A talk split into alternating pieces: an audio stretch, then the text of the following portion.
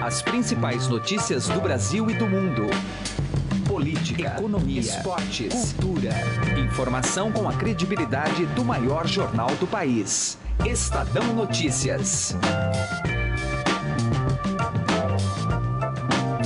Olá, seja muito bem-vindo ao Estadão Notícias desta quinta-feira, dia 20 de julho de 2017.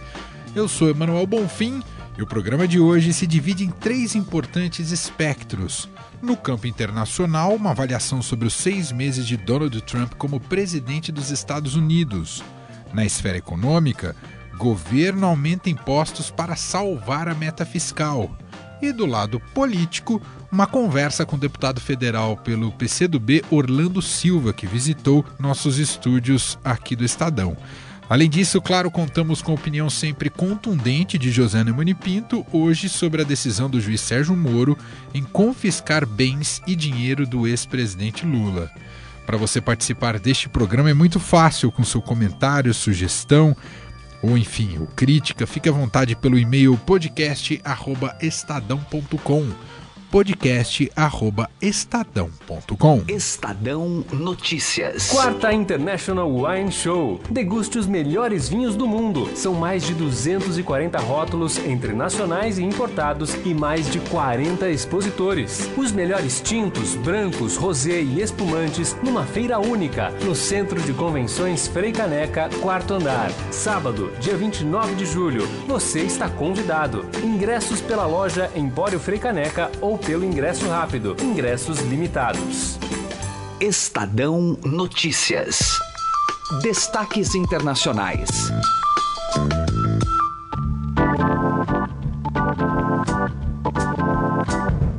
O presidente dos Estados Unidos, Donald Trump, chega hoje, neste 20 de julho de 2017, aos seis meses na presidência do país período é curto, perto do que ele tem pela frente como mandato, mas já foi o suficiente para colocar sua legitimidade em prova, devido a alguns escândalos, as posturas do presidente e relação conturbada com a imprensa.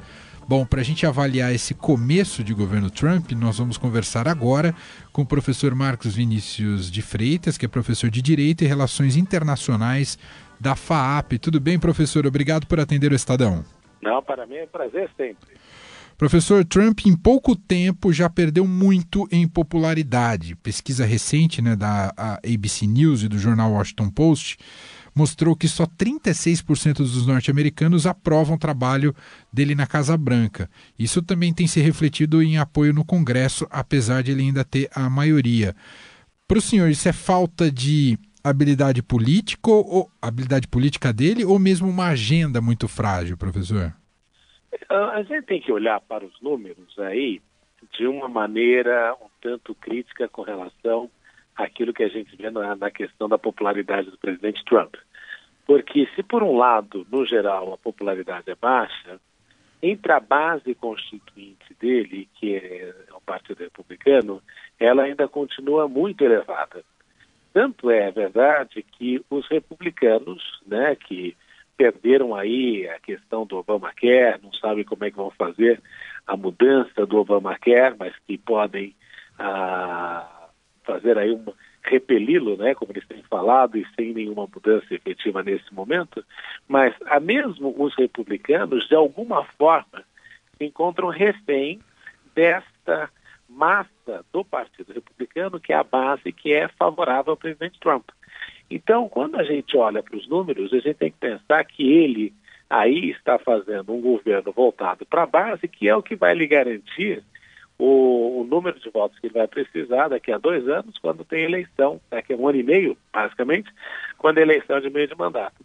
Agora, sem dúvida, é um presidente que não tem contado aí com uma mídia muito favorável, não somente por uma relação antagônica com a mídia, mas também por algumas das coisas que ele fez e o fato de continuar com o costume do Twitter, que muitos já acharam que essa altura do campeonato já estaria e já teria ido embora.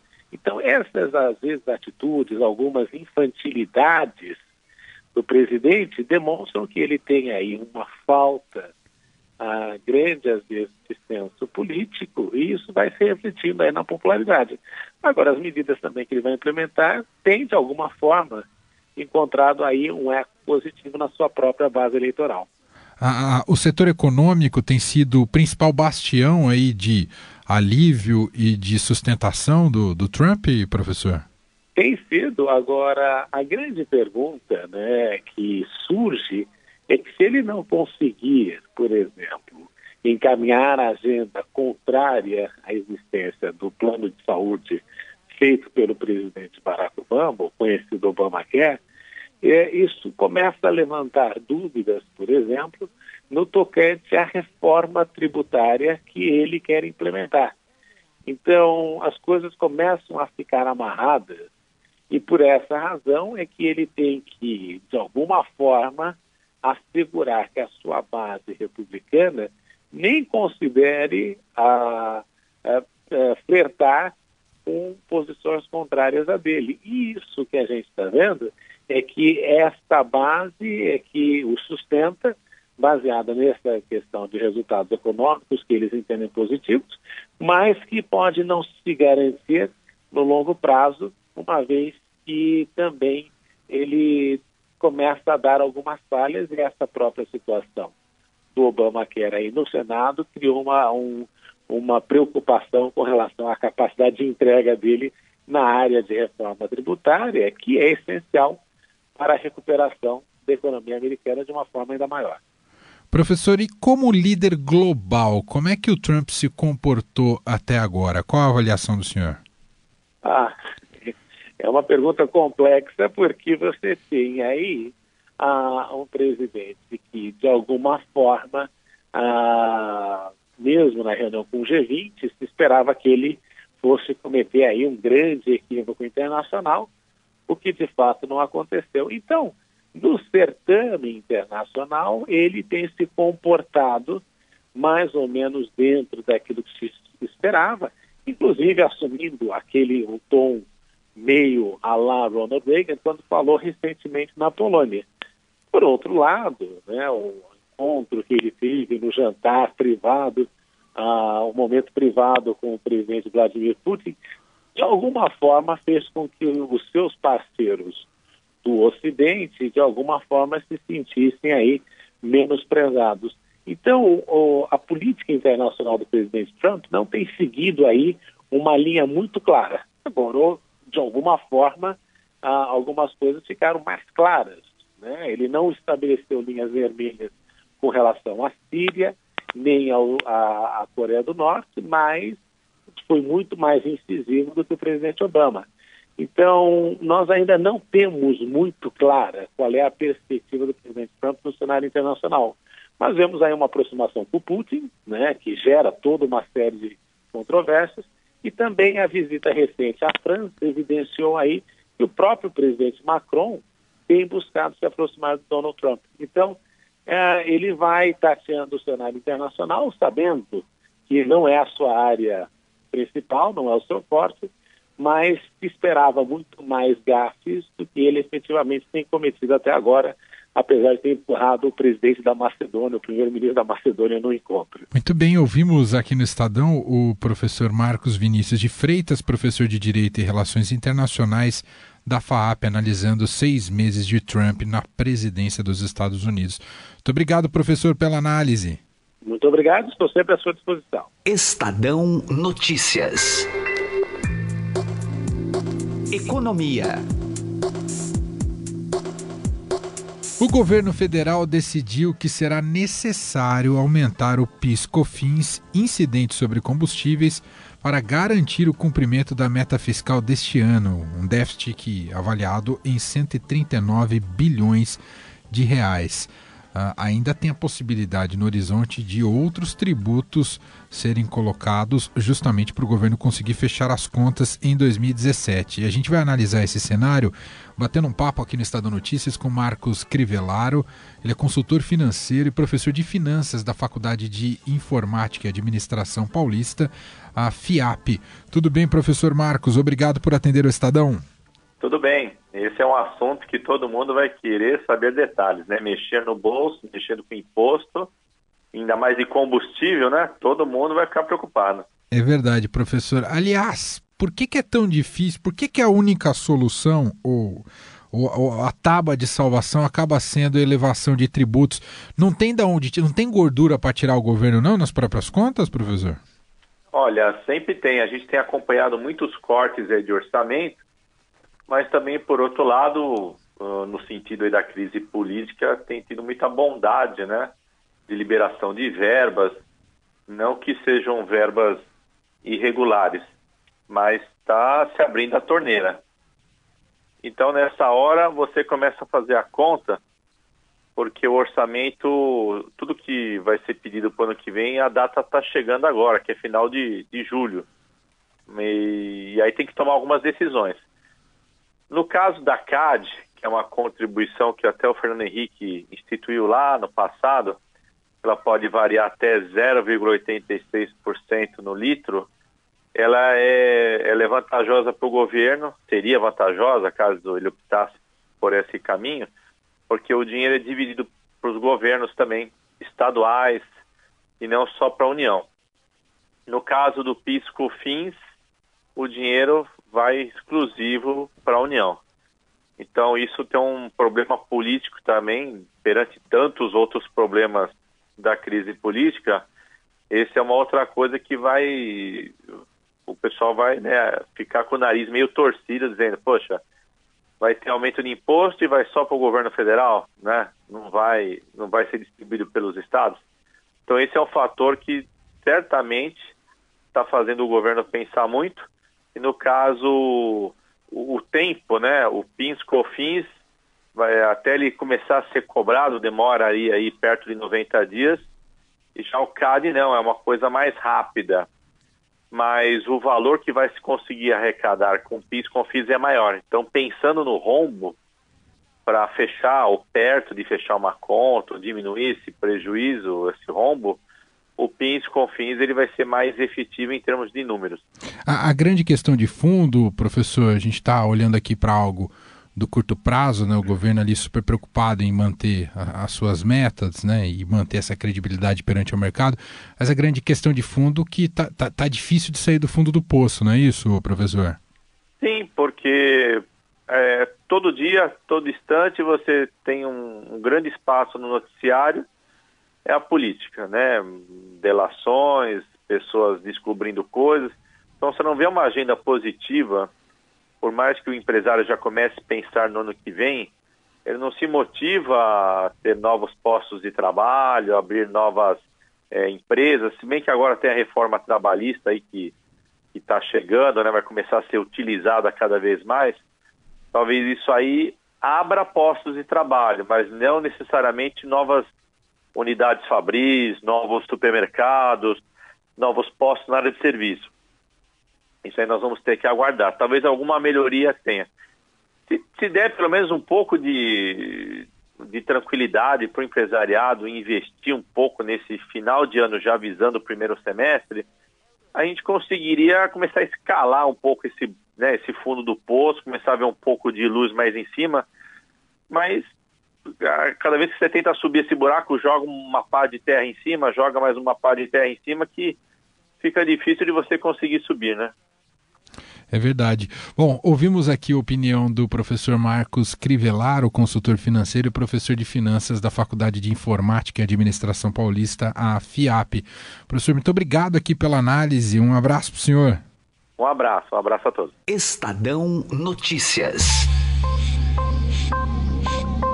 Direto ao assunto. Com José Neumann e Pinto.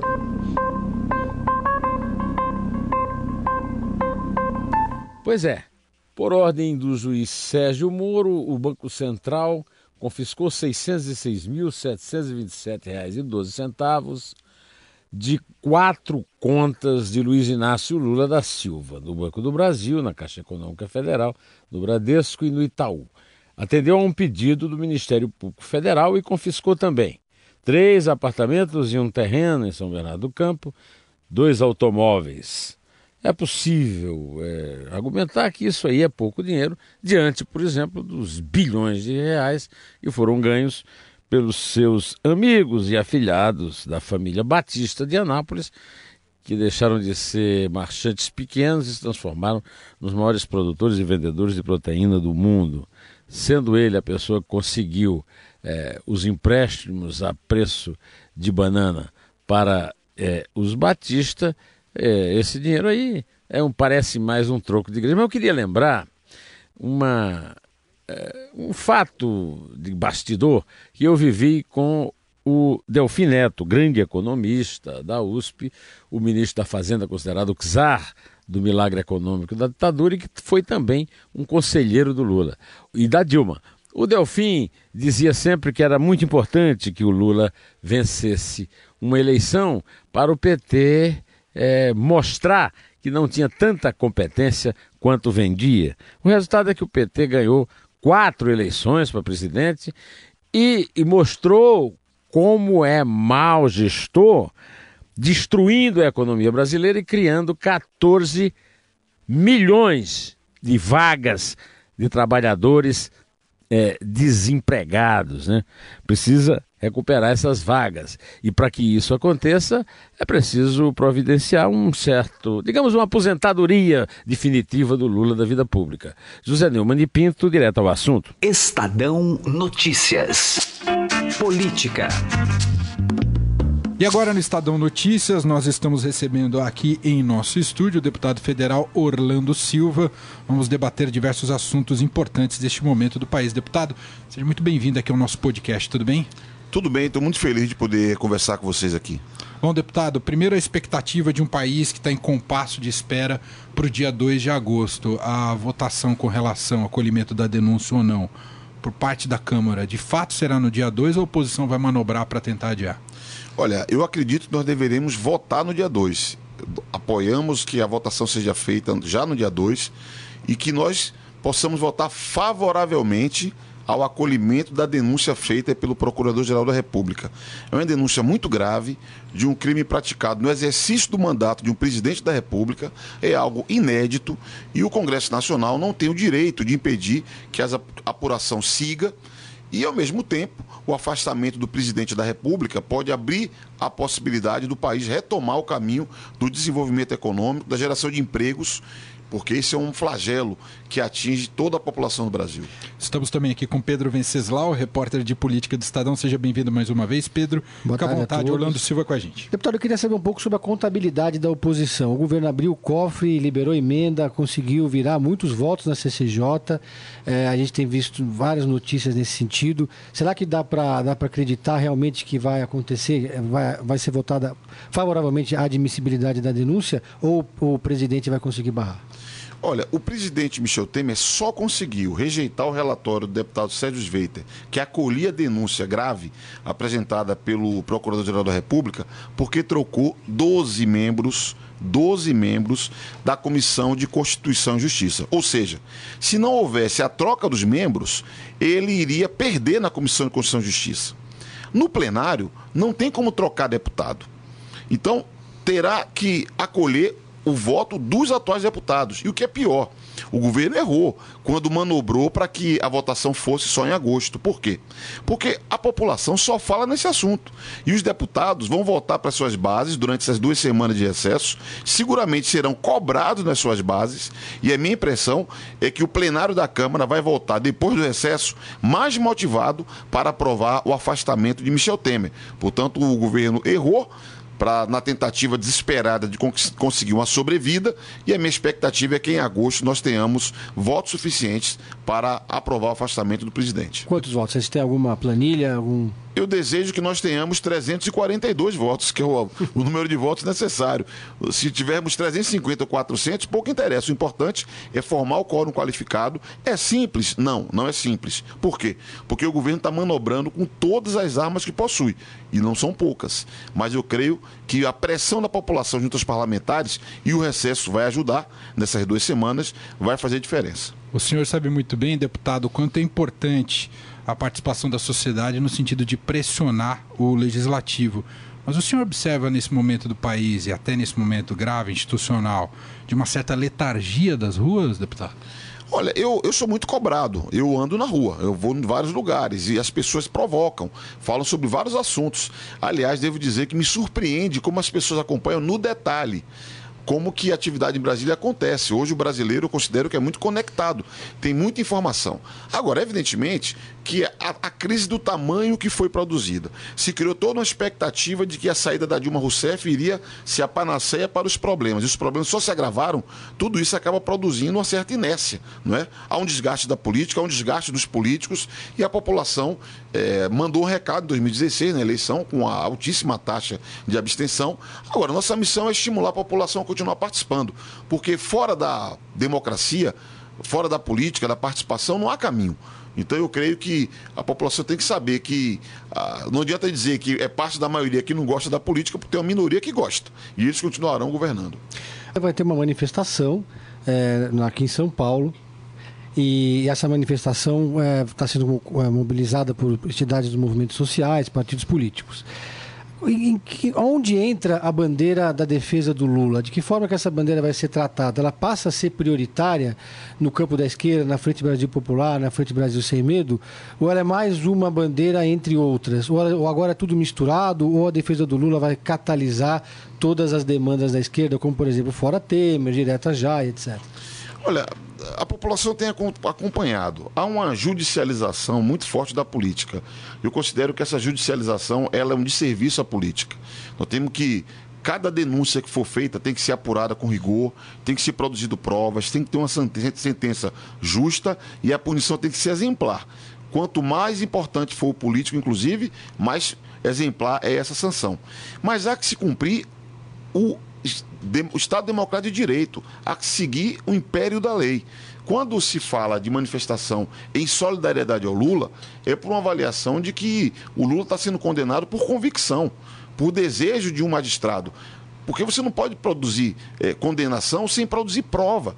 Então eu creio que a solidariedade não é apenas de movimentos sociais, é uma solidariedade da sociedade civil organizada. Há muitos juristas, muitos intelectuais, muitos artistas, muita gente, gente que nem gosta do Lula mas que percebe que hoje é o Lula. Mas se seguir essa violação do Estado Democrático de Direito, amanhã pode ser qualquer um. Por isso que eu creio que a solidariedade ao Lula ela é justa. Nós participamos desse movimento e consideramos que ah, é necessário preservar a democracia, porque está em jogo, a meu juízo, também o Estado Democrático de Direito e a democracia. Muito bem, agradecer ao deputado do PCdoB, Orlando Silva, aqui participando do Estado Notícias. Muito obrigado, viu, deputado? Um grande abraço, foi um prazer conversar com vocês. Obrigado, Pedro, pela participação mais uma vez. Até a próxima. O Estadão Notícias desta quinta-feira vai ficando por aqui. Contou com a apresentação minha, Emanuel Bonfim, produção de Gustavo Lopes e montagem de Nelson Volter. O diretor de jornalismo do Grupo Estado é João Fábio Caminuto.